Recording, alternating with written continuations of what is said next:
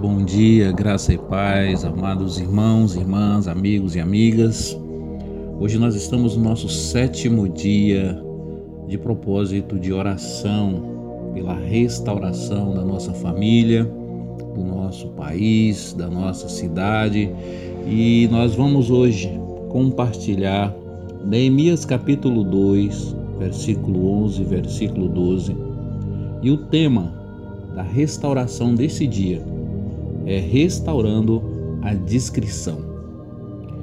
Neemias capítulo 2, versículo 11 e versículo 12 diz o seguinte: Cheguei a Jerusalém e depois de três dias de permanência na cidade, levantei-me durante a noite e saí com alguns dos meus amigos, todavia não compartilhei com ninguém o que o meu Deus havia entusiasmado meu coração para que eu fizesse por Jerusalém. Não levantei, não levei animal algum, a não ser aquele em que eu montava. Neemias aprendeu a ser um homem discreto. Não falar antes da hora. Fazer as coisas de forma sigilosa, para que os seus planos não viessem a ser frustrados. Às vezes, quando a gente fala sobre discrição, ser uma pessoa discreta, ser uma pessoa sigilosa, uma pessoa que tem controle nos lábios, parece uma coisa simples. Só que na verdade aqui está uma das maiores virtudes de um homem vencedor e para a gente poder restaurar a nossa capacidade de sigilo, para que sejamos discretos, é preciso essa principal ferramenta na nossa vida, que é guardar a nossa boca. A fofoca é a raiz de grandes males na terra. É o motivo de muitos conflitos entre as famílias e de muita guerra dentro de uma sociedade. Por isso que Neemias ele não falou nada para ninguém sobre o que ele desejava fazer em Jerusalém, nem mesmo para os seus companheiros de jornada, porque ele sabia que se ele abrisse a boca antes da hora, ele iria enfrentar oposição antecipada. E grande parte dos problemas que nós enfrentamos em torno dos nossos ideais é porque nós falamos as coisas antes da hora ou falamos o que não deve ser dito. No livro de Tiago, no capítulo 3, no versículo 2, diz: Se alguém não tropeça no falar, é perfeito. E na verdade, guardar a nossa boca é um grande desafio.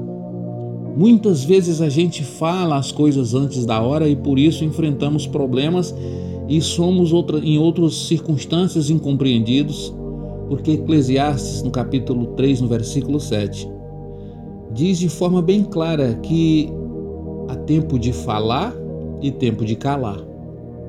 E você ser uma pessoa sigilosa, discreta, você abre portas na sua vida e você preserva aquilo que é precioso da sua parte. Peça a Deus, e nesse dia nós vamos estar orando ao Senhor, que Ele ajuste o nosso coração, que assim como a palavra de Deus revela no Salmo de número 141, é uma palavra de oração da parte de Davi, tremenda, o Salmo 141. E ele revela no versículo 3: diz: Senhor, põe uma guarda à minha boca, fica de vigia à porta dos meus lábios. Veja que oração, irmãos. Precisamos restaurar os nossos lábios, essa porta de Jerusalém, essa porta da nossa vida, que é a nossa maneira de falar, para que a gente não seja é, atingido pelo inimigo por causa da nossa falácia, por causa da nossa maneira errada de falar. No livro de Tiago, no capítulo 3, todo o capítulo, praticamente todo o capítulo 3, nós vamos observar Tiago mencionando que é preciso sabedoria no falar. Por isso que ele começa dizendo assim no capítulo 3: Caros irmãos, não vos torneis muitos de vós mestres, porquanto sabeis que vós, os que é, ensinamos, que nós, os que ensinamos, seremos julgados com maior vigor. E ele diz: afinal, todos tropeçamos de muitas maneiras. Se alguém não peca no falar, tal pessoa é perfeita, sendo igualmente capaz de dominar o seu próprio corpo. Ora, ao colocarmos freio na boca dos cavalos, para que eles nos obedeçam, conseguimos controlar o animal todo. Observai, por exemplo, os navios, embora sejam de grande porte e impelidos pelos fortes ventos, são dirigidos por um leme muito pequeno, de acordo com a vontade do piloto. Do mesmo modo, a língua é um pequeno órgão do corpo. No entanto, se vangloria de grandes realizações. Vede como um bosque imenso pode ser incendiado apenas por uma fagulha. Semelhantemente, a língua é fogo, e em um, em um mundo, e um, é um mundo de iniquidade. A língua está localizada entre os órgãos do corpo, do nosso corpo, e pode contaminar a pessoa por inteiro. E não somente põe completamente em chamas o curso da nossa existência, como acaba ela mesma incendiada pelo inferno. A palavra de Deus traz esse texto e eu li, fiz questão de ler ele aqui quase que por inteiro, para falar da importância de uma pessoa que ela é discreta. Então, por isso que o nosso tema hoje é restaurando a discrição. Que o Senhor nos liberte de toda falácia e que a gente seja preciso no falar, objetivo no falar e que a gente seja profundo na parte de Deus no falar. O segundo aspecto é guardar o nosso coração. Neemias ele protegeu seus sentimentos contra as influências externas que poderiam o desanimar da grande obra que deveria fazer. Quando temos um projeto, um sonho, quando temos ideais, quando temos uma família, quando a gente está no meio de um propósito, a gente precisa guardar o nosso coração e entregar tudo somente nas mãos do Senhor. Sabendo que Provérbio capítulo 4, versículo 23 diz: Sobretudo, o que se deve guardar, guarda o coração, porque dele procede as fontes da vida. Então, não deixe o teu coração ser contaminado pelo ódio, contaminado pela revolta, pela ira contida. O nosso coração precisa ser preservado para que o mal não invada o nosso coração.